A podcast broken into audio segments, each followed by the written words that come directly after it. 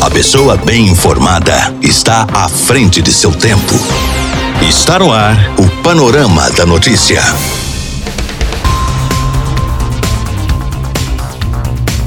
Olá para você, boa tarde. Hoje, sexta-feira, 4 de setembro de 2020, está no ar mais um Panorama da Notícia, atualizando o que é notícia para você. Eu sou Gilberto Martins e a partir de agora eu te faço companhia aqui na sua 99.5 durante o seu horário de almoço. Nesta edição do Panorama da Notícia, você vai saber que. É fato político, diz presidente do Tribunal Superior Eleitoral sobre Guardiões do Crivella, no Rio de Janeiro. Nas estradas, o movimento promete ficar intenso nesse feriado de 7 de setembro. E ainda, reforma da Previdência dos Servidores Públicos Estaduais deve ser concluída nesta sexta. Isso e muito mais a partir de agora no seu Panorama da Notícia. Música, informação, informação. A credibilidade está no ar. Rádio Paranaíba. Rádio Paranaíba. Minas Gerais é destaque na Rádio Paranaíba.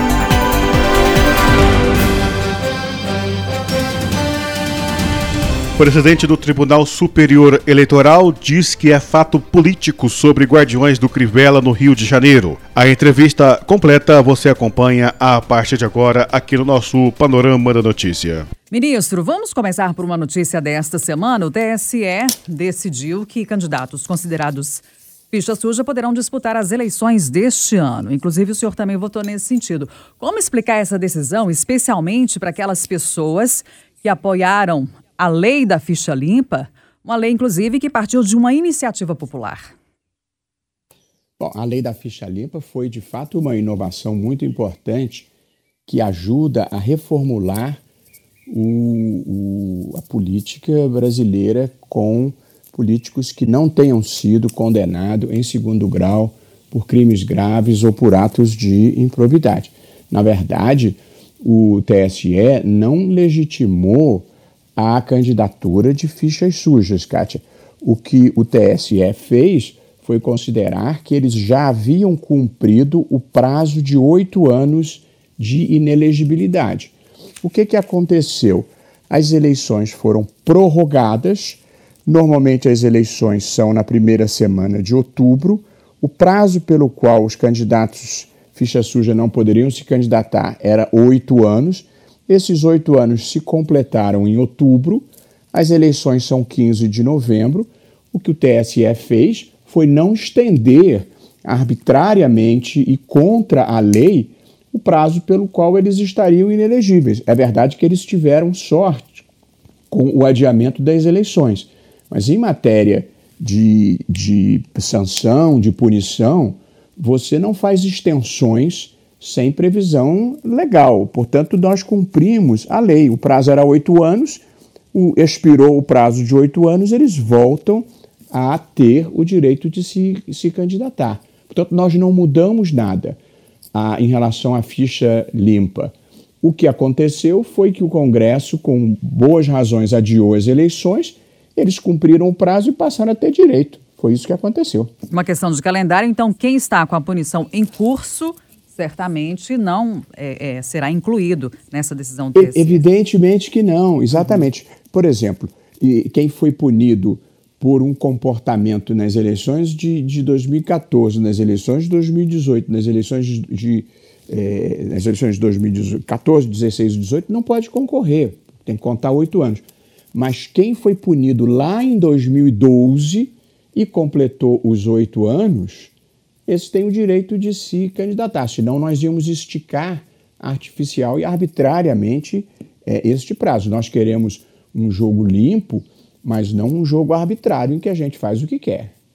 Ministro, quem fala com o senhor agora é o Júnior Moreira. Eu queria entrar numa polêmica da semana que tomou conta do noticiário e também tomou conta das redes sociais, aquela história envolvendo o prefeito do Rio de Janeiro, Marcelo Crivella, sobre os guardiões do Crivella, né? Pessoas que ficavam ali atrapalhando a população e o trabalho uh, do jornalismo também.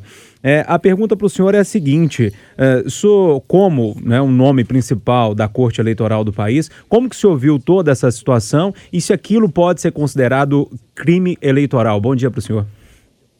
Bom dia, Júnior. Também é um prazer falar com você. Júnior, esse é um fato político do dia, cuja apuração ainda está em curso e refoge um tanto ao meu papel é, comentá-lo. Isso é para os comentaristas é, políticos e, eventualmente, para os eleitores avaliarem no momento de, de votarem. Mas eu, eu não comento esse tipo de, de varejo político é, porque refoge ao meu papel e eu procuro guardar o máximo de distanciamento crítico e de imparcialidade possível dos fatos do cotidiano. Nós estamos entrevistando o presidente do TSE, Luiz Roberto Barroso. Agora, bem recente, no dia 25, o TSE aprovou a imposição aos partidos de que o dinheiro do fundo partidário e do fundo eleitoral seja destinado de forma proporcional às campanhas de candidatas e candidatos negros a partir de 2022. E aí gerou mais uma polêmica, uma polêmica, inclusive a corte foi acusada de estar legislando. Qual é o entendimento do senhor em relação a essa crítica? É, Ô, Kátia, essa é uma acusação constante que qualquer tribunal do mundo é, sofre e basicamente ela funciona assim: os que concordam com a decisão dizem que foi uma boa interpretação constitucional e os que não concordam dizem que se está invadindo o espaço da política. Na verdade, aqui foi claramente, assim eu penso, uma questão de interpretação constitucional. A Constituição brasileira prevê o princípio da igualdade e nós, portanto, o que fizemos foi estender às candidaturas negras as mesmas regras que nós previmos para as candidaturas femininas. É, e, portanto, o Supremo já havia decidido que, se houvesse 30% de candidaturas femininas, pelo menos 30% dos fundos eleitoral e partidário precisariam ir para as candidaturas de mulheres. Nós estendemos essa regra para as candidaturas negras. Se tiver 20% de candidaturas negras, 20% das verbas do fundo partidário e do fundo eleitoral tem que ir para as candidaturas negras. Se tiver 30%, vai 30%. É uma questão de justiça e uma questão de equalizar o jogo. Se 50% da população brasileira é composta por pessoas negras, e se um percentual muito inferior a esse de pessoas negras ocupa cargos nos, no, no poder legislativo, nós temos que produzir uma ação afirmativa para promover maior igualdade e maior diversidade. Portanto, nós aplicamos a mesma lógica que vale para as mulheres. E mais ou menos pela lógica de que 50% da população é, é composta por mulheres e 50% é composto por homens. Senão você criará ou manterá uma sociedade perpetuamente desigual, o que evidentemente é indesejável. Ministro, vamos falar um pouquinho sobre a prática mesmo das eleições, né, do dia da votação ou dos dias da votação deste ano. É, como está sendo essa montagem do protocolo? Porque acredito eu que nós ainda estaremos em meio à pandemia, lógico, com a pandemia um pouco mais desacelerada, mas ainda sem a vacina, né, que seria a, a, o que resolveria a situação. O que, que a gente já tem de certo dos protocolos para o dia da votação, ministro? Pois então, Júnior, exatamente como você disse, se eu pudesse eu já teria vacina, né? mas essa contribuição a gente não pode dar. O que, que nós fizemos no, no TSE? Eu tomei posse em 25 de maio e imediatamente constituí uma comissão de epidemiologistas, infectologistas e sanitaristas, que são os médicos qualificados para lidar com a pandemia, com os diagnósticos e com os protocolos, e eles disseram, eh, e acertaram, eu penso, que até é, final de setembro, portanto o mês que está em curso, a, a curva da doença já estaria descendente de maneira mais significativa. De modo que, se nós adiássemos da primeira semana de outubro para pelo menos meados de novembro, nós conseguiríamos realizar as eleições nos beneficiando de um período mais prolongado de curva descendente da doença. Com essa informação, eu procurei o presidente do Senado, Davi Alcolumbre, o presidente da Câmara, Rodrigo Maia, transmiti essa posição do, da consultoria médica que nós tínhamos e eles estabelecemos um diálogo institucional. Eu mesmo fui ao Congresso e, em tempo recorde, se aprovou a emenda 107, adiando as eleições para 15 de novembro o primeiro turno e 29 de novembro o segundo turno. Portanto, esse foi o primeiro passo para proteger a saúde da população. Tirar a, as eleições do momento em que a doença ainda não tinha se estabilizado em níveis mais baixos. O que esperamos que em novembro esteja acontecendo. O passo seguinte, depois de, da anulação das eleições, é, Júnior, nós constituímos uma consultoria sanitária com a Fundação Oswaldo Cruz, o Hospital Sírio-Libanês e o Hospital Israelita Albert Einstein e fizemos um protocolo, um passo a passo que vai ser divulgado no início da semana que vem. Tem alguma coisa que o senhor pode adiantar para nós, ministro? Posso sim, posso sim. São os itens de proteção dos mesários e dos eleitores. Esses itens de, de proteção, Kátia, são é, nós vamos precisar, para a proteção dos eleitores, de, dos mesários, de 7 bilhões e meio de máscaras, nós vamos precisar de 2 milhões de face shields e cada mesário vai ter o seu frasco de álcool gel. E nós também vamos ter mais de um milhão de litros de álcool gel para que o eleitor possa higienizar a mão ao entrar na sessão eleitoral e depois de ter votado. Também temos marcadores no chão para o distanciamento físico. Portanto, tudo que é razoavelmente possível de se fazer para a proteção dos mesários e para a proteção dos, dos, eleitor, dos eleitores está sendo feito. A divulgação disso com um relatório e depois com cartazes explicativos vai ser feita na semana que vem, Kátia. Nós conversamos aqui com o presidente do TSE, o Tribunal Superior Eleitoral, ministro Luiz Roberto Barroso. Movimento promete ficar intenso desse feriado de 7 de setembro nas estradas de Minas.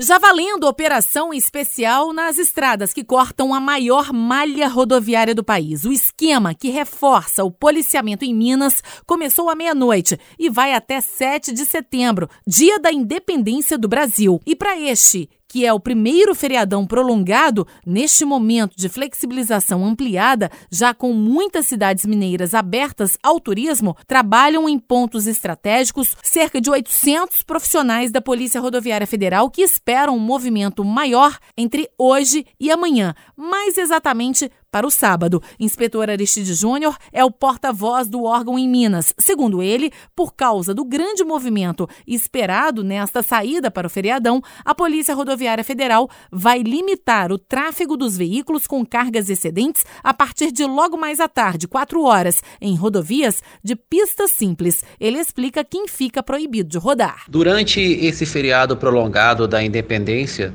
nas rodovias de pistas simples, ficarão proibidos de transitar em alguns dias e horários aqueles veículos que têm algum tipo de excesso, seja de comprimento, de largura, de peso. São aqueles veículos que precisam de uma autorização especial de trânsito. Estes veículos de 16 às 22 não poderão transitar nas rodovias de pistas simples. Vale para amanhã e para a volta do feriadão? No sábado, de 6 ao meio-dia, e na segunda-feira, na volta do feriado, de 16 às 22, esses veículos não poderão transitar nas rodovias de pistas simples. Qual que é a perspectiva da Polícia Rodoviária Federal em relação à movimentação para esse fim de semana emendado no 7 de setembro? PRF espera uma movimentação mais intensa na sexta sexta-feira, no final da tarde e durante toda a manhã de sábado. Então, esse motorista vai ter que ter um pouco mais de paciência em algumas das saídas da capital, onde deve se formar filas e congestionamentos. Falamos com o inspetor Aristide Júnior,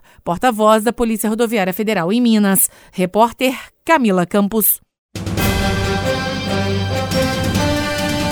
Reforma da Previdência dos servidores do Estado deve ser concluída nesta sexta-feira. Quem traz os detalhes é a repórter Edilene Lopes. A divisão do IPSENG, o Instituto de Previdência do Estado, entre MGPrev para cuidar da Previdência e IPSENG para cuidar do atendimento à saúde do servidor, foi retirada da reforma da Previdência durante a reunião da Comissão de Administração Pública, que analisou, nesta quinta-feira à tarde, o projeto de lei complementar que compõe a reforma da Previdência junto com a PEC. Esse é um dos pontos mais polêmicos e essa é uma reivindicação dos servidores que alegam que haverá um esvaziamento do Instituto e dos recursos que o mantém. Na quarta-feira à noite, durante a reunião da Comissão Especial, Foi retirada da PEC a cobrança de alíquota extraordinária da Previdência para aposentados em caso de crise financeira grave do Estado. Agora, da forma como estão, os projetos vão à votação em segundo turno hoje e as mudanças podem ser acatadas ou rejeitadas. O deputado petista André Quintão, da oposição, que defendeu as últimas alterações feitas no projeto,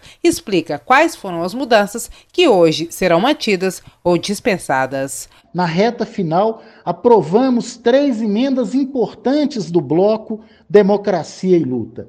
Uma que impossibilita o governo de cobrar qualquer contribuição extraordinária, outra emenda que defende, preserva o IPSEMG como gestor das áreas da saúde, previdência e assistência, barramos a criação da MGPrev e uma terceira emenda que, com a alteração do cálculo de contribuição, melhora o valor das aposentadorias. Garantimos que ela seja baseada em 80% da média das maiores contribuições e não de todas as contribuições, incluindo as mais baixas, o que geraria uma redução desse valor. Portanto, mesmo com a nossa posição e voto contrários à reforma, nós conseguimos, na tramitação, permitir que a proposta que saia da Assembleia seja menos danosa, menos perversa com o conjunto do funcionalismo